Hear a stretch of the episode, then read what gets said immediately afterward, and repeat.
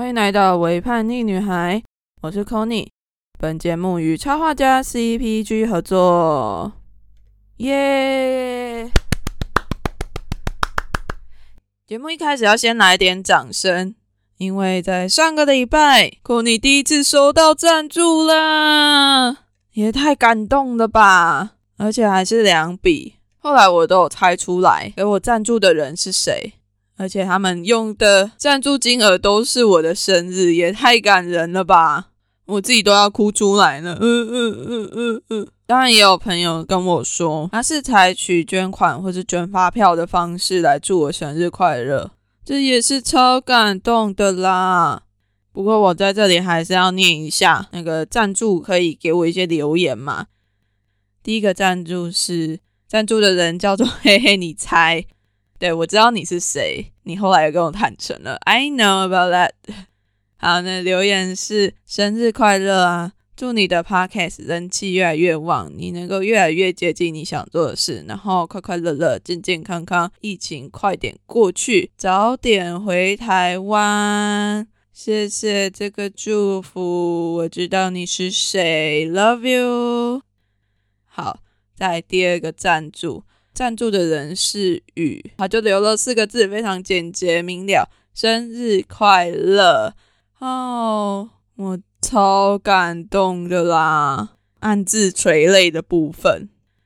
而且也有越来越多的朋友在用不一样的方式跟我说，他们听完我的节目的一些感想跟想法，每次听到都让我更有动力来做这个节目了。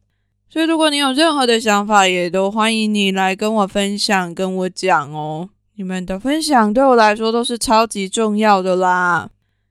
好，那这一集要讲什么呢？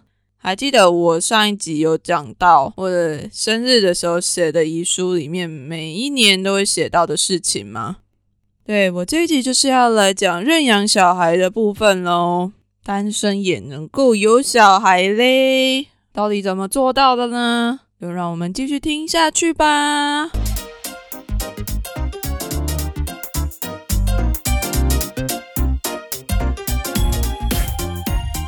故事是这样子开始的：为什么自己会想要认养小孩啊？其实我也忘记我到底是从哪里听到这个讯息的，可能是某个朋友在谈论，又或者是看到一些家福中心的广告。我也不确定，但是我就是一直有一个想法，是我觉得我自己要在我经济独立的时候，就要去认养一个小孩。所以呢，我自己就在军校毕业之后，差不多半年的时间，等我观察到我自己，哎，经济确实是非常的独立了，而且每个月都有固定的收入。我自己是有这个能力可以去做这件事的时候，我就开始上网找资料，要怎么样去认养小孩。后来看着看着，我就找到了家福中心的国外认养孩童的资料。家福中心国外认养的部分是每个月固定七百块的金额资助一个孩童，然后你可以选择可能在某一个月份可以特别给一些孩子礼金。额外的礼金，像是我自己就是选择在圣诞节左右给他们一个圣诞礼金，反正也是评估个人的财力状况了。那我二零一三年十二月的时候开始认养的那个孩子，他是越南的一个男孩。后来过了两年之后，我观察了一下我自己每个月用钱的状态之后，我就觉得，诶，我自己好像还可以再多认养一个小孩。于是后来我就在写信去家福中心跟他们说：“诶，我想要再多认养一个小孩，可以吗？”然后家福中心后来就给我安排了另外一个孩子，是来自史瓦蒂尼王国的一个小女孩。不过史瓦蒂尼王国的这个女孩中间有遇到一个小插曲，就是我现在认养的女孩其实不是我一开始所认养的那个女孩。为什么会有这个状况啊？因为我一开始认养的那个女孩搬离开家福中心所负责的那个地区，后来家福中心就有跟我沟通说：“诶，这个女孩搬离开这个地区了，也不是我们负责的范围了。那你愿意换成另外一个女孩来资助吗？”我那时候就跟他说：“好啊，没有关系啊。”所以后来才换成现在这个女孩。然后在认养之后呢，家福中心基本上每年都会至少寄一次孩子的照片啊，或者是他们手写的信，又或者是当地家福中心的一些资料，还有他们做的事的一些报告。那我自己是还蛮常收到越南男孩家里那边寄过来的信。不过，由于我认养那个越南男孩的时候，他还不会写字，所以通常他的信都是他家里的其他人帮他代笔的，像是他阿妈，或者是他妈妈，或者是他的 cousin，可能是表兄表姐、堂兄堂姐之类的亲戚帮他写的。我收到信的时候，会是有两种语言的，一种是越南文，那越南文上面就会放上英文的翻译。那如果你自己是看不懂英文的话，也是可以选择请家福中心帮你翻译成中文，这样也是可以收到中文的信件。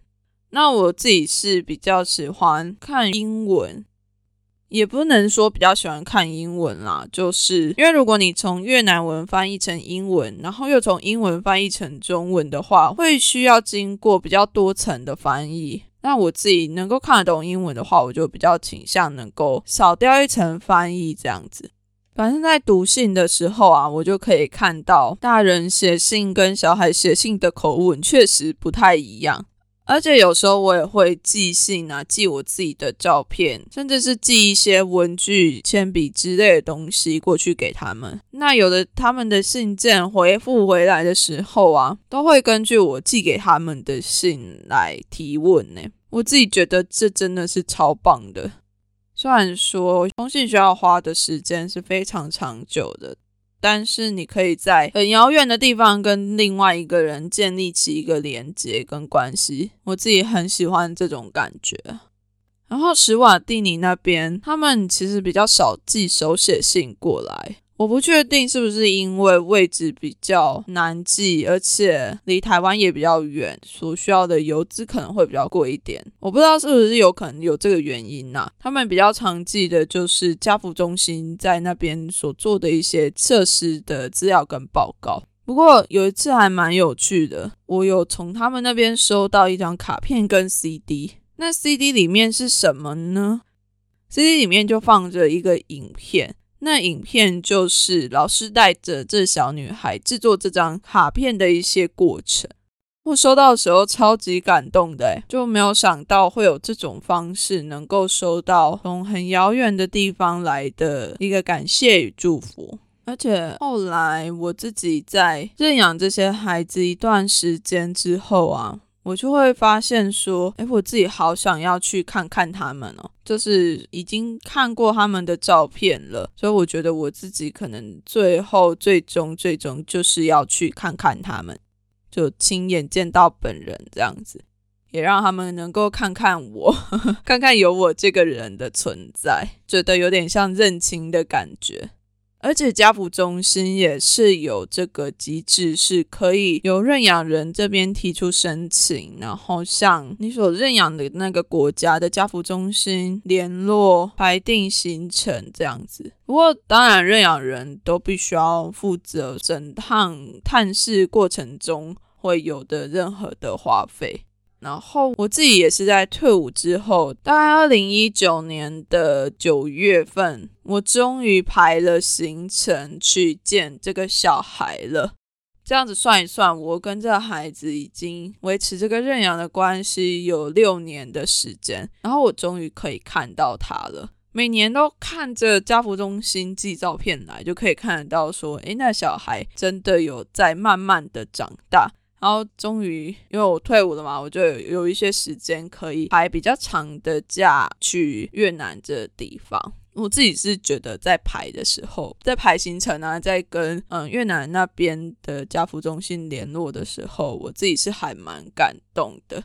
所以，再我就要来说一下我这整个探视的过程吧。一开始我是提早了，我忘记是两个月还是三个月，就先联络这些事情，就是联络当地的家福中心，一开始是联络台湾的家福中心呐，然后台湾的家福中心这边就直接给我那边的联络方式，然后我就直接跟他那边谈，说我大概什么时候会出发，然后我会什么时候停留在越南，我什么时间点可以去探视这个孩子，这样子。探视的行程安排好了之后，我才开始排我整个越南行的行程。啊，我去越南去了两周，然后探视孩子的这个行程是被我排在中间的，因为对我来说，这行程是非常重要的，所以我希望我自己能够不疾不徐的来完成这个探视。好，那就直接跳到我去看男孩的那个时候好了。我那时候去看男孩的地方，它其实是在距离河内有一段路程，然后是在河内的北边，还蛮靠近中国的一个偏远的乡镇。那一天是由越南家福中心河内分区的工作人员来我们饭店，载我们一起去那个偏远的小地方。哦，对，我也是有跟我现在的重要他人，就是我的伴侣小金一起去的。我们那时候探视的时候是去男孩的学校探视他，所以我们刚好也看到了越南小学的一些状况，就觉得有一种好像似曾相识的感觉，好像回到了我们好久以前在读国小的那种感觉。第一次踏进越南的国小，第一个想法是：哦天哪，好多小孩哦！后来我们就去了一个贵宾室，然后就发现男孩跟他的阿妈还有妈妈都已经坐在那里面等我们了。我觉得很有趣。我们去那国小的时候，我们就好像被当成贵宾一样在对待。然后家福中心的人还把我介绍给他们学校的校长认识。我就觉得哇，这是竟然可以认识到校长等级的，也太酷了吧！后来我第一眼看到那个孩子，我就马上就认出他来了，因为他跟照片上面完全一模一样，而且他在每一张照片上面脸都超臭的，就算我跟他面对面见到的时候，他的脸还是超臭的。而且那个校长还请那小孩坐在我跟小金的中间。然后结果他坐在我们中间的时候，就一动也不动，然后也不笑，这样子。我们在当时有准备了一些礼物要给小男孩，就是当我们把这礼物给那小男孩的时候，那小男孩也什么话都没有讲，诶，看起来就超级害怕的缩起来的感觉。后来我才发现，原来是男孩的阿妈在带他来之前跟他开玩笑说，我们这一次会把他带走，带离开阿妈身边，这样。难怪他看起来超级惊吓、超害怕的，我就觉得阿妈超坏的。但是可以感觉出来，他的阿妈是一个非常有趣的人，而且是一个非常健谈的阿妈。不过男孩的状况是因为他算是单亲家庭，对他妈妈因为要赚钱，所以必须要到河内工作。所以平常在照顾他的人都是阿妈，或者是其他一些家里面年纪比较大的表哥表姐，什么一些叔叔阿姨亲戚等等的。我们也有看到男孩的妈妈，我们后来都一致的觉得说，男孩其实比较像妈妈，因为他妈妈比较内向，比较害羞一点，也比较不太跟我们说话。但那阿妈真的是，就算我们都听不懂她到底在说什么，但是她还是可以对我们一直讲，一直讲，讲到连家福中心的人都来不及帮她翻译。可是我们就，哎，好，虽然你都听不懂，但是他如果笑得很开心，我们就跟他一起笑得很开心。这样，后来在探视之后啊，家福中心的人有带我们和男孩的家人一起去吃一顿越南当地的特色餐点。哦，对了，忘记说，男孩的阿妈她那时候还超热情的，她还自己准备了水煮玉米，还有野生的蜂蜜，装在保特瓶里面要送给我们带回去。就拿到那些礼物的时候，也会觉得很感动，因为就算他的物资物质是非常不充沛的，但还是可以看得出来，他非常努力的想要给你一些什么，想要表达他对你的感谢。我真的在他们的身上看到“真诚”两个字，就是那种会让人感动到，就连语言都无法阻挡的真诚。在探视的时候啊，家福中心的人也有顺便带我们去一些他们在为当地做的一些设施所在地，为我们做一些讲解。就像我有去他们的国小嘛，那他就带我们去他国小的一间电脑教室，第一间的电脑教室。他就跟我们说，家福中心那时候是协助这个国小跟企业媒合，然后由企业捐赠电脑，建立了这个国小的第一间电脑教室。这样一来，这些小朋友也可以有电脑，可以好好学习网络的技能啊，这样也才能够真的跟世界接轨。那间教室只有二十一台电脑，而且它的作业系统还是 Win 七的。但是对当地的小朋友来说，那是超级珍贵的一种资源。然后电脑教室目前是提供给当地国小的三年级的学生来使用。然后我的这个小朋友在那个时候刚好升上了三年级，所以他也刚好可以上到电脑课了，为他觉得很开心。不知道他们会不会用小画家？后来啊，在参观完国小之后，家福中心的工作人员还有带我们去参观当地的净水系统。他告诉我们说，家福中心是协助当地建立一些净水的机房，然后会把山上的泉水引到净水机房里面，净水之后再分送出去到当地一百多户人家的水塔以及一些公用的水塔。那如果当地缺水的时候啊，水就会从公用的水塔再流到其他各户的水塔里面。不过他也有提到说，其实这些设施家福中心都只有提供建造，只有帮忙建设这些东西。建设完之后的维护啊，或者是管理，都是由当地的居民接受培训之后来负责管理跟维修保养的。他还蛮强调一件事情，就是家福中心主要是会协助当地的人自立，而不是顾头顾尾的去处理很多的杂事。另外，关于自立这件事啊，他还有告诉我们说，就越南当地的女性，其实在社经地位上面还是普遍的低落，尤其是在偏远的小城镇、小村庄，就像我认养的男孩所在的那个村庄一样。所以家福中心是会教导当地的妇女在农闲的时候进行一些竹编的工艺，然后那些工艺品是可以贩卖之后赚钱养家的。当经济地位提升的时候，地位才会跟着提升。他们也说这些竹编品会卖到还蛮多国家的。我们也有尝试着要做这些竹编。然后还在做完之后，就发现，哎，他们当地人也太厉害了吧！我跟小金根本就像是手残的两个人，做出来的东西完全不能看，而且还把人家竹子弄坏。但是我们做坏的那个东西啊，在交还给他们的时候，他们又瞬间把它修好了。我真的觉得他们的手超级巧的，超专业。另外，我们也有跟家福中心的人有聊到一些还蛮有趣的事情啊。像是说越南政府，你知道他们补助低收入户的方式是什么吗？他们以三个家庭为单位，然后会配给一只母牛，很有趣吧？一开始就有第一个家庭先养这母牛，然后一直到这母牛生了小牛之后呢，再把牛交给下一户人家饲养，就这样一直循环到每一户都有小牛，都有他们的财产之后才停止。那除了越南政府的补助之外，家府也会提供一些类似的牲畜资源，例如他们可能也会给当地居民一些鸡，然后让那些母鸡去生小鸡，小鸡生出来之后再拿去卖，这样就可以慢慢的累积一些金钱，然后维持生活，也能够慢慢的有一些独立的经济能力。另外，他们也有带我们去当地所住的一些房子。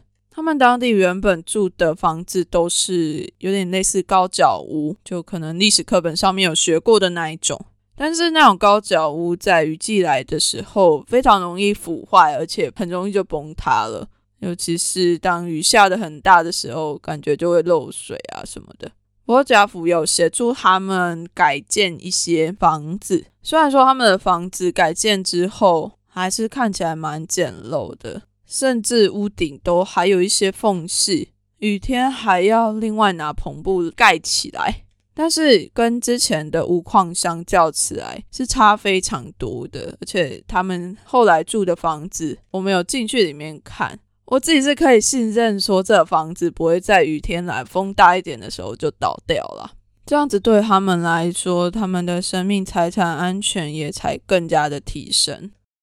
其实去看了越南的这个男孩之后啊，就让我觉得大开眼界，也觉得蛮不可思议的。有时候都会想着我们的生活是如此的美好，但事实上，这世界还有其他更多的角落是需要我们去关心，需要我们去看见。你看哦，一个月七百块，一天也才不到二十五块钱的这些钱，对你来说是非常小的。但是对他们来说，这笔钱无疑是非常大的帮助。他或许可以获得更好的教育资源，或许能够更减轻家里面的人所负担的那种经济压力。不过，就算不要说别人，说说自己好了。我一直都觉得给予是一件为了自己在做的事情。该怎么讲呢？因为当你给予的时候，你同时其实是会增强自己的信心。你会发现，诶，原来我自己也是有这个能力可以去做到这些事情的。我也是有这个能力去帮助到一个家庭，帮助到一个孩子成长。这件事情听起来好像是很遥远、很困难的一件事情，但其实一点都不困难啊！你只要上网填个表单，每个月选自动转账。记得每个月要放钱进去那个账户，有足够的钱，你就可以做到这件事了。其实听起来非常的简单，不是吗？哦，对我自己一定要说一下，就是你一定要记得放足够的钱，因为我固定转账的那个账户其实不是我平常主要在用的账户，所以有一次我就忘记我那账户里面的钱不够了，结果家福中心隔一个月还寄信来说啊，你那账户不够了，你有什么需求吗？你有什么有苦难言的事情可以跟我们说？就只是 我只是忘记转账过去而已啦，有点尴尬。但这也是一个小插曲啦。就是其实要帮助别人并没有那么困难，不过就在你的一念之间，你的写一张单子之间，你选择要开始的这一瞬间。关于家福中心认养的资讯，我会把它放在节目资讯栏中。如果有兴趣的朋友，也可以去搜寻看看。那如果你自己也有认养的经验，也欢迎跟我分享，也欢迎各位晒小孩啦。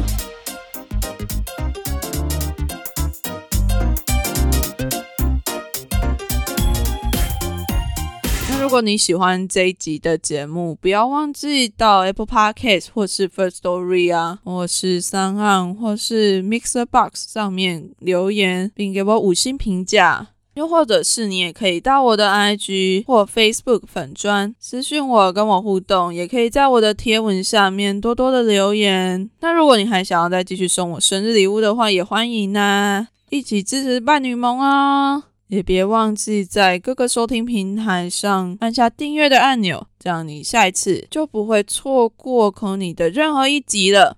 那我们下集再见啦，拜拜。